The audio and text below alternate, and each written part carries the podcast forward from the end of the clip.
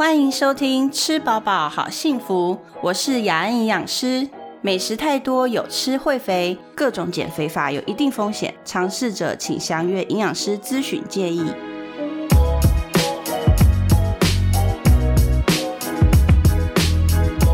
好，我们今天呢很高兴又欢迎到王医师来我们的节目。那上一次我们聊了很多呃肠道菌虫跟减肥的关系啊，然后聊到水啊，还有水果啊。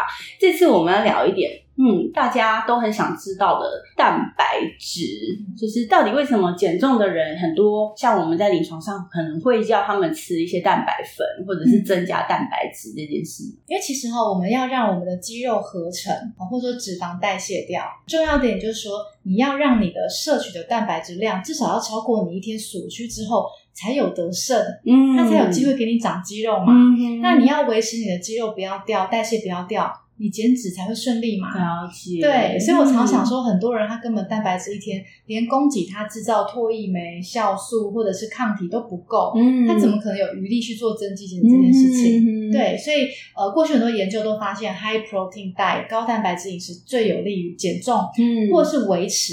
其实都在于它就是维持你生理的正常机能，对不要让它虚耗。是是，但是其实我们在看以前啦，我们嗯 conventional 就是传统上的营养学的分布，就三大营养素嗯，嘛，对。呃，碳水化合物也就是所谓的糖类，有字旁那个糖类，对对对，然后脂肪，对。然后蛋白质。嗯。那它的分布比率呢，在总热量上面都有一定的比率。嗯。那以前是比较，就是希望大家多吃可能百分之六十的糖碳水化合物，然后油脂我们不超过百百分之三十，嗯然后剩下的呢，可能就是呃那个蛋蛋白质，所以这边可能就是只剩十嗯。啊十，或者可能最多到百分之十五。那你就觉得百分之十好像听起来好像也也还蛮多，可是其实算下来，其实真的真的就没有多少了。真的假设以一个两千卡的来说，百分之十就是两百嘛，哈，那两百除以四就是每公克蛋白质有四大卡的热量，那这样子算起来其实才五十公克。所以以前传统来说，就是好像一天蛋白质五十公克就够了。嗯但是呃，你自己想想看，你的体重，假设我体重是六十公斤，然后五十公克可能才我零点八、嗯零点九嗯每公斤体重，就是大概零点八、零点九的嗯这个蛋白质的量。嗯可是后来我们发现，越来越多，如果你把呃碳水化合物的比率降低的话，那为什么？其实为什么大家会开始看碳水化合物这件事情？因为他们发现说。大概过去在美国啦，哈，过去五十年来呢，每个人平均的这个饮食啊，大概增加了百呃，大概增加了五百到七百卡，嗯甚至更多，这是平均上哦。那这些热量呢，几乎都来自碳水化合物。嗯嗯，所以你想说，哇，五百卡的碳水化合物是长什么样子？嗯大概就是你可能两块蛋糕，就是长那样。那就是哇，美国人胖的原因其实都是来自这些 simple 嗯。sugar，、所以我们叫做精致糖分。哦对，所以他们想说，哇，那这样子我们又再叫大家吃六十 percent 的碳水化合物，好像不太对哈、嗯。所以他们在慢慢去调整，变成说，好，我们把它降下来，可能到四十到五十 percent 左右，去试试看是不是也是一个健康饮食。嗯。的这个模式，然后呢，他们就发现说，再低可能三十二十以下，二十以下可能就开始有一点生酮了哈、嗯就是有一点变这样，所以他们变成说要有一点清糖减糖，哦到百分之三十到百分之四十。那这样子，同时你要你就要增加，你还是要百分之百嘛，你就要增加呃脂肪跟蛋白质。那你你不能增加太多脂肪啊，嗯因为我们已经百分之三十，其实已经最已经蛮高了。那再到高一点好，你增加一些坚果、洛梨、嗯好的油脂到百分之三十五，算是紧绷啊，嗯就是已经 是最高上限。那剩下怎么办呢？所以我们就希望可以增加一些蛋白质，嗯哦，到可能百分之十五，嗯哦，甚至可能到百分之二十。嗯那我自己在做运动员的，因为我在美国的时候，我们曾我曾经做过那个 American Eagles，就是、那个美国 football 美式足球的职业的那个运动员，那他们每个人都是百万球星的那种，所以他几乎有我们那个团队里面大概五六个应该是，然后我们就是一直去盯着他们。要训练他，他对他就他的上班也是朝九晚五，嗯，可是他上班之前，他可能在家里先也先暖身或干嘛的了。那他朝九晚五来是干嘛呢？就是你就看他不断的运动跑啊、练习啊、推力啊，可能现在做心肺，等一下做肌力什么。然后就是去运动个四十三十四十分钟，然后回来，然后修复员在那边帮他修复，然后他就赶快去吃一个东西。然后我们就是要在他做每一项训练之前测他的一些肌酸啊这些小东西，然后测他的血糖，测他的水分。然后他做完运动以后，我们再测，再知道他可能用掉多少，然后。马上要他补什么东西这样子，所以营养师都是做这样的工作。在台湾还有奥林匹克，可能还来看不到那么多，因为没有那么多钱投在里面嘛。可是美国 football 是很大的事情，所以他们就投很多东西在里面。所以那些人，因为他们要达到很高的一个蛋白质需求量，可能每公斤体重，我们刚刚说一般人可能是零点八、零点九到最多可能一点五，他们这些人可能要到二点二、二点五，甚至是三以上，你就知道哇，那个蛋白的量，如果我们真的把它从食物里面去摄取的话，可能会同时也吃到很多很多的油，对，热量，所以没有办法从食物，只好那时候哦，运动这边的呃，这个我们叫做运科这边。运动科学这边就发明了很多蛋白粉的东西，所以我们刚才提到王医师这边也有蛋白粉，然后蛋白粉这个我们通常一般的。食物的组成是你们是从什么样的食物来做萃取？嗯，其实呢，我觉得刚刚讲到那个食物的问题，为什么现在会需要蛋白粉这个东西出现？是因为我们地球环境不一样，所以食物当中的蛋白质比例一直在下降。嗯，例如说现在全球暖化，应该大家都很有感。哦，对，全球暖化的问题会让我们植物型过度的光合作用，所以以前在你吃饭或谷类的时候，它里面会有一定的植物性蛋白质。对，所以肾功能不好的人还要去日本买低蛋白质米。来吃，对。可现在的米几乎都是碳水化合物，对。然后再就是现在的畜牧业，他们那个谷饲牛啊或什么的培养方式，会让个肉的脂肪含量也上升。嗯，所以当我们吃肉的时候，脂肪含量常会压过蛋白质，所以变成说人类从天然食物中得到的蛋白质比例常都是最少的，所以你很容易爆脂肪。很容易爆碳，你随意吃原形食物，你很难让蛋白质变成可能二三十趴以上的那一个。所以连台湾的那个国民营养调查，蛋白质都是摄取不到二十趴。对，所以你就知道，因为营养素是有你高我低的现象。一旦食物发生这个现象，我们就必须要做出某一种蛋白质比例特高而碳水脂肪偏低的东西来 balance 它的这样的一个状况。对，所以以前或许当食物都还是它。我们想象中该有的比例的时候，你真的不需要 supplement，你可以就是吃食物。可是现在人类破坏环境造成的结果，就变成我们越来越不健康，因为蛋白质摄取下降。所以我的思考比较不一样，是我比较不会先说碳水要多少，好脂肪多少，我都会说我把你一天当中维持你的肌肉不要掉，嗯，好正氮平衡的蛋白质先吃够，嗯，剩下我再分配给其他脂肪跟碳水。对对，所以变成说。像我们知道的那些 soy protein 大豆蛋白，嗯，或乳清蛋白，可能某部分它就是来自于大豆哈黄豆的一个萃取。那乳清就是牛奶的上清液嘛。那我们都知道说分成分离啊、水解啊，哈，或者是说浓缩。嗯，你就会发现其实蛋白粉的市场很大，但是它学问很多。对，很多人就是乱吃一通，不知道吃什么。对啊，对啊，就是教练叫我买这个，我就买。对对对对对。好，所以我的 MNT 哈，它比较特别，是因为它里面就是非机改的大豆蛋白。好，分离乳清蛋白，嗯，跟一些要养好菌的菊苣纤维，嗯，这三种东西 mix 在一起，嗯好，所以我以前也觉得很好奇的是，为什么直销都是大豆，为什么健身房都是乳清？哦，对，就是为什么大家都要就是只坚持植物或只坚持动物？那明明人类就是杂食性，你本来就是动植物都需要，因为你要知道动物跟植物的必须跟非必需氨基酸的分布是完全不一样的。那你一直去偏颇摄取某一种蛋白粉。你就会变成有另外一些的氨基酸浓度是不够高的。对啊，对啊。对，那我们身上的肠道菌是你要给它所有东西都很足够，它自己会去拿它需要的东西来组成一些东西。对。那你总是给它很偏颇的营养素，它怎么可能会有一个就是比较正常？我知道运科运科里面就是运动科学里面，他们喜欢做乳清蛋白，然后他们喜欢加 BCAA 这样子，因为他们在这方面研究是比较多的。对。但目前以 guideline 上来看，就是其实也没有特别增加到运动表现。其实所以，嗯，就是到底要怎么样取得一个蛋白质的组成，它是一个完全的氨基酸的一个组合。我们所谓好优质的蛋白质嗯啦，就是这边解释给听众普科普的营养学。优质的蛋白质就是说，我们二十种的必需氨基酸是它是全部都拥有的。那呃，植物蛋白质，植物就是蛋白质从植物来的时候呢，它有一些必需氨基酸是没有的对对，那如果完全从动物来的话，或是以我们刚才说的，现在都纯化到乳清蛋白的话，对，它也有一些必需氨基酸是没有的，所以两边其实都有一点缺没。错，那我们会希望说，啊，那两边都要有的时候，其实它给你完全的蛋白质，这种才是称为比较优质的蛋白质。而且我觉得 BCAA 哈，这个是也有点小噱头的成分。很多人都我说：“啊，是，我要补充这个 BCA。”我说：“你吃一颗蛋分解后就会有 BCA。”他讲的这个所谓的 branch chain amino acid，就是我们讲三种常见的那个必需氨基酸嘛，然后就是白氨酸、异白氨酸、泽氨酸。我说这个你吃任何蛋白质的大分子食物，它分解后都都有会变成这个。嘿，所以我觉得说，第一个你不需要特意补，再就是 BCA 浓度太高是会有问题的。嗯例如说，它可能会增加我们的胰岛素抗性，让血糖升高。所以你就会发现，为什么有些研究哦 BCA 浓度高高的话反而会有糖尿病，哈，或是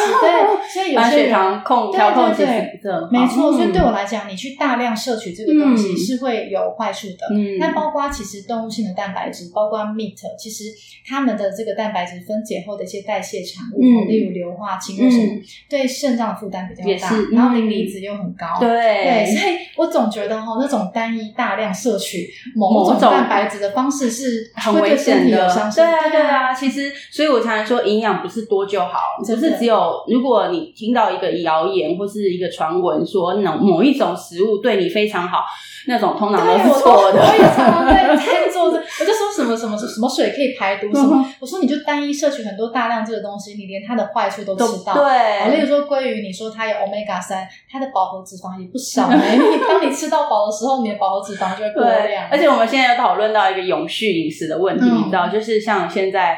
我老公刚刚还在看新闻说，啊，日月潭的水真的都没有了，嗯就干旱这样。我说对，就是一个温室效应的，我们称为岛国哈、嗯会有一个结果，我们就是看到陆地上越来越没有水，就不下雨，或者是雨呢都不下在山里面。都只下在平地跟都市这样子，然后第二个就是海平面上升，那这些都是温室效应的一个结果。那反映在我们海岛上其实是非常明显的。嗯所以像很多有一些在呃，我们他们说 Pacific Island，就是在澳洲、纽西兰右边的一些小岛群岛，他们可能在二三十年就会不见了。嗯，对，然后人口就越来越少，这样子很可怜。就一个一个一个国家，如果我是在那边国家的人，我会觉得。对亡国感。对，那他们就去了解说，那到底是什么造成温室效应？到底是什么样的碳排放最多？嗯那一般以人家大大部分我们都会以看得到的，比如说我们要能源，然后燃烧，哦，像可能中部的人就说，哦，到底要不要那个火力发电厂啊，是这些的，或者是你看到建筑，比如说大型的，我们是建高铁啊、铁路这些，或是公路这些，是不是这些的碳排放最高？但其实美国他们有去做研究，发现说其实不是，因为他们这些大概占百分之四十二左右，百分之四十二左右，这是两千年的数据哦嗯，百分之四十二左右的碳排放是来自这些，就是嗯 construction 跟嗯能源 energy。但是其实有百分之四十四还是四十七，我我忘记，但是比比这个呃刚刚讲的这些还多，嗯是来自于 agriculture，、也就是所所谓的农业，就是我们从产生食物的方式，包含了畜牧业、远洋。我刚才说鲑鱼，对不对？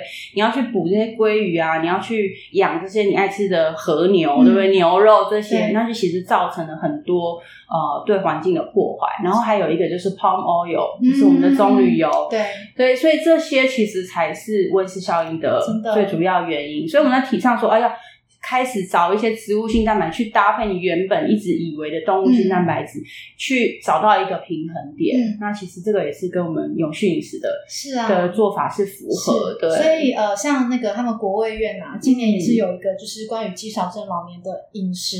建议，哈，嗯蛋白质补充。那我们的教授也请我提那个提案。那我写的方式就是，我觉得啦，其实老老年人以我们台湾来讲，你会发现肌少症的人缺乏的是植物性蛋白质，嗯反而不是动物性的。嗯动物性的高脂肪其实对他们造成一些负担，嗯包括高脂肪会造成蛋白质不好吸收。对，所以我的建议是，所有的人我们都把维持肌肉所需的必需氨基酸吃够，那个不多，那个嗯。一天几克就好。是。剩下来的蛋白质需求用植物性来补对我们来截长补短，嗯。哎然后就变成说动植物都有以外，还可以让动物性蛋白质不要这么多，对。哎它对身体负担比较小。而且其实台湾是真的仅存，讲到植物性蛋白质，嗯我们有大豆嘛、嗯。黄豆、黑豆，对。这些都是嗯植物很会性蛋白吃豆类毛豆，对对对，豆荚类、对 legume 之类的哈。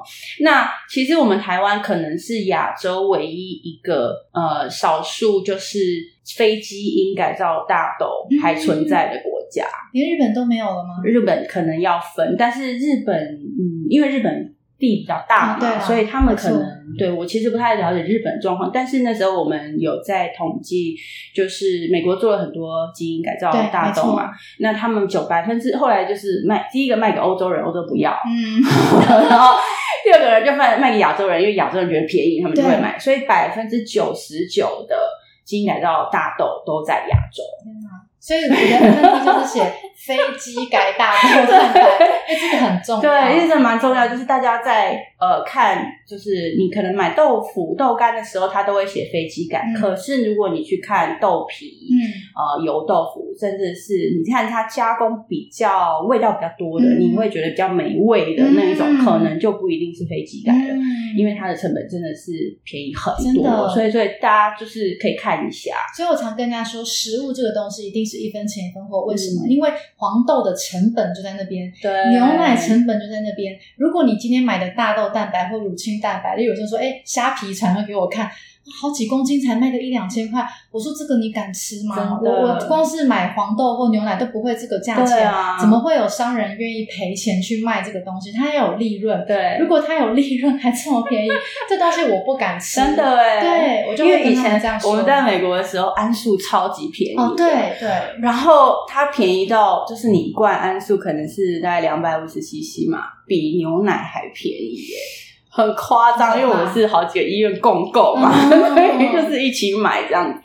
哇，那个真的是，但是但是我觉得就是因为在临床在医院里面可能是短暂性的，嗯需要很快的补给，然后我们那个是就是医院的有的系统嘛，所以我们就暂时使用。但是其实我们他们出去以后，我们还是希望说他们可以回归到饮食本身，然后真的去找一个比较好的食物来源，对啊，真真的，的，桉树其实非常甜。真的，对，我觉得应该是说，长久以来的食品加工业越来越发达之后，大家都比较往那种如何让它好吃，嗯。好、就是商业化的考量，如果让它放放比较久，嗯。好、增加那个粘稠感啊、适口度啊、啊。保存期限，但是不是 focus 在它的营养有没有够这件事情。对对，所以真的好吃这件事，我们刚才有聊到，对不对？因为好吃这件事，我们以为是就是好像与生俱来，其实它有很多后面是的 后面的原因。那我们以营养师的这边的做法呢，是因为我们办法。做太多生理上的改变，嗯。所以我们只能做的是行为上的改变，嗯。比如说让他好好去品尝，嗯。然后让他用觉知饮食的方式，就是可能是正念饮食的方式，去好好品尝这个东西，去了解我今天吃的大豆、黄豆是黄豆九号、黄豆四号哪一个地方来的，它的清香度，嗯它怎么去了解这些呃不同的呃食物，它们后面可能会带来的一些文化意义呀、或者它的故事，然后去增加你的品味感，对。可能是用这种方式，可是王医师这边有不同的方式，对不对？对，没错，嗯因为我觉得那个还是用人类十帕的大脑、嗯。薄弱的意志力，在催眠去想去对，可是当你就算大脑告诉我说啊，我要吃健康食物，可是你九十几趴的肠道菌还是喜欢吃那些垃圾食物的时候，嗯。你到最后意志力就会敌不过他们，你还是会去想要找你的肠道菌想吃的食物。对对。对，所以我都说啊，没关系，那我们花点时间，我直接改造你的肠道大脑，你不用花任何力气，你自然而然吃了那个东西就会觉得不好吃。嗯所以我这边遇到很多有趣的见证，就是他明明就是很爱吃甜的蚂蚁人哦，嗯可是我请他这样子改变饮食两三个月之后跟我说，王师我连那个牛奶都觉得太甜了。嗯说牛奶有乳糖啊，你现在喝得出来了。嗯甚至有人说王医师，我怎么吃了咸酥鸡，大大脑记得那是好吃的，但我吃下去竟然觉得身体不舒服。嗯，也就是我的记忆已经跟我现在吃下去感觉不一样了。对，所以我看到了好多这样的改变，我就更发现说啊，原来我们应该要做的是直接改变你的肠道菌的生态，对，而不是叫你人类的意志力该怎么做。对，因为我们不是这个身体的主宰者，所以像很多忧郁症的人会跟他们说。你忧郁会想要去大吃，嗯，是因为压力荷尔蒙是仅次于饮食，第二名会破坏肠道菌的东西。嗯，所以当我们的压力荷尔蒙，例如 cortisol、cortisol 出来的时候，你的好菌数量会下降，对，坏菌会上升。那坏菌喜欢吃什么？啊，垃圾食物啊。对，而且它你就会趁它的心意去吃这个垃圾食物后，它就会繁殖更多。那你的好菌会越越来越少，你可能就会得到一些疾病。因为我们是靠好菌在对抗那些病毒的，所以我都说你要很有意识的知道你的身体发生什么事，对，你要。去支援你的好菌，快一点喂它那些好食物，让它的数量压过你的坏菌，你才不会真的生病。对对，所以还有这一层的循环的道理在里面。对对，所以我们可能一般在营养师教了病人，就说哦，你可能要开始吃一些多纤维啊，以食物原型啊为主。然后呢，这个时候王医师又进来说，哇，这个你就可以开始养你的好菌，让你的好菌呢更去。又回来告诉你的大脑说：“哎，其实这些东西是你比较喜欢吃的，没错，哦，对不对？所以它其实是一个循环哦。所以我 常常说，只要有人不爱吃甜的，嗯，只要有人不爱吃炸的，你绝对可以变成一个不爱吃甜的、不爱吃炸的人。对啊，真的是。对，所以像我说，出家人为什么会吃到肉很想吐？嗯，他不是信仰虔诚哎。”他太久没吃肉，他是习惯了那个，对他身上没有会分解肉的，对他的身 他的身体也没有分，真的，他身体会告诉你，对不对？像王医师你自己也会，对我自己也会身体，因为我其实从小我们家真的也没有说太多甜的或什么，但是我就是不喜欢，嗯，然后长大。就是真的，大家都觉得很好吃的甜点，我只要吃一个，呃，这个够了，就就会变成真的是蚂。因为我以前是蚂蚁人，为什么我就觉得我是一个很好的见证？是因为我并不是一开始就。不吃甜的，不吃油的。嗯，我一开始是非常爱吃甜的，大家认识我都知道，我就是可以甜点就是吃到饱，吃到很恐怖的。可是我觉得我也是经过这两三年以来的改变后，稍微甜一点我都很不舒服，而且不能忍受。对，那为什么刚刚讲到就是很容易淀粉摄取过量或油脂过量，是因为糖跟油本来就是一个容易给大脑刺激、吃更多的物质。对，它会有那个好像 serotonin 的那个 effect，就让你觉得开心。那是 dopamine 哦，那不止，那是 dopamine。选 那个是 dopamine，那等于说是 protein 是给你饱足感，它不会让你越吃越多，其实它很容易不够。我都会说早上吃三个 bagel 跟三个全蛋，你觉得哪个比较饱？对，大家就立刻了解 为什么碳水会摄取过量。对对对，真的啊，所以是嗯，没错。那其其实我们呃影响就是。从小时候了，我不晓得我小时候是不是也很喜欢吃甜的？小时候也是吗？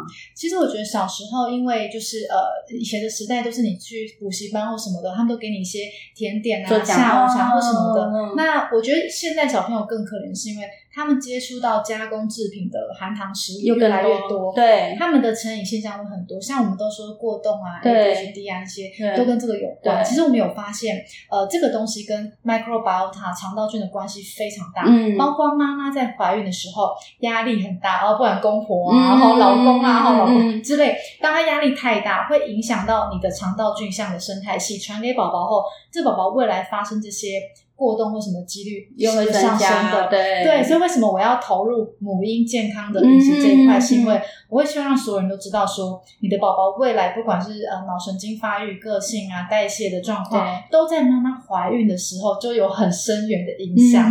所以孕妇最大，真的真的孕妇压力，没错没错，真的。所以因为小时候你看在孕妇里面，我们其实会发现说有很多小朋友挑食啊，或者食物过敏。好了，食物过敏。这件事情，其实，在孕妇的时候，其实就有一点征兆。如果妈妈在孕期的时候没有很多尝试不同种的食物的味道的话，她只是比较单一的去尝试几种食物的话，那这个小孩子未来的食物过敏的几率会比较高。真的，对，所以这个是孕期，然后从生理方面就开始，然后小孩生出来以后，因为我们在六岁以前，是没有逻辑概念的，就是跟猫猫狗狗一样，都是直觉反应，就是直接反射的。那你想，六岁以前我们吃了多少次生日蛋糕？嗯，那生日蛋糕出现的时候，开心，都是开心的，所以你就会把那个蛋糕跟开心这件事情连接在一起。是然后你就会一直呃，就是变成说啊，他吃了以后好像又有刚刚说多巴胺的这洛夫的狗，又有那个多巴胺的效应，然后你就觉得要更多，要更多，要更多，所以变成长期以来。然后刚刚王医师有提到，现在小朋友太多加工品了，对，然后很多家长其实跑来跟我们说，为什么小朋友每次进去超商，他拿来的总是糖果，嗯可是我都看不到那些东西。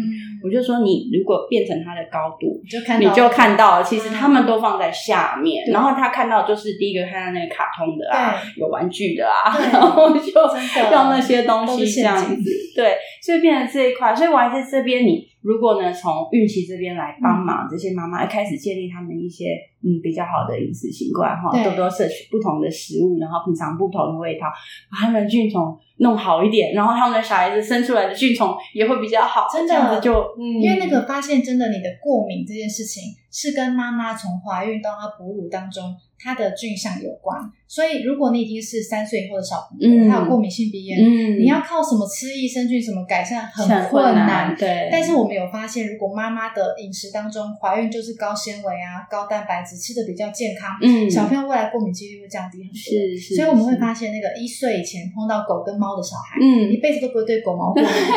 那那个四个月大介入副食品的小孩，可以降低两岁异位性皮炎的几率，都在于三岁以前人类的肠道菌相可塑性很高。嗯你给他好的、坏的，都是可以产生深远的影响。嗯但三岁他就大致底长成你嗯像成人的菌相。嗯，所以其实三岁以前非常的很重要，对，而且两岁就开始说不要，对，然后就开始真的真的。会说不要的那个年纪，真的真的。所以小朋友的菌虫也是很很很有趣哈，而且我觉得父母要负很大的责任。嗯。小朋友没有经济能力，没有钱去买食物，他今天会变成健康不健康、胖或瘦，都是靠都爸你给他的，对对，而且常常爸爸妈妈也都不吃那些食物，或者也都吃某些某些食物，所以一个家庭就是变成这样，就是哎、他们的菌相可能会类似。对，所以我常说没有什么家族遗传，只是你们全家吃的都是一像样，对，所以那种小儿科医生转介儿童肥胖给我，就说让他们爸爸妈妈全部都一起都要一起来，因为他们要全部一起改变，而且家人之间的肠道菌也会互相的传播，这样子。嗯，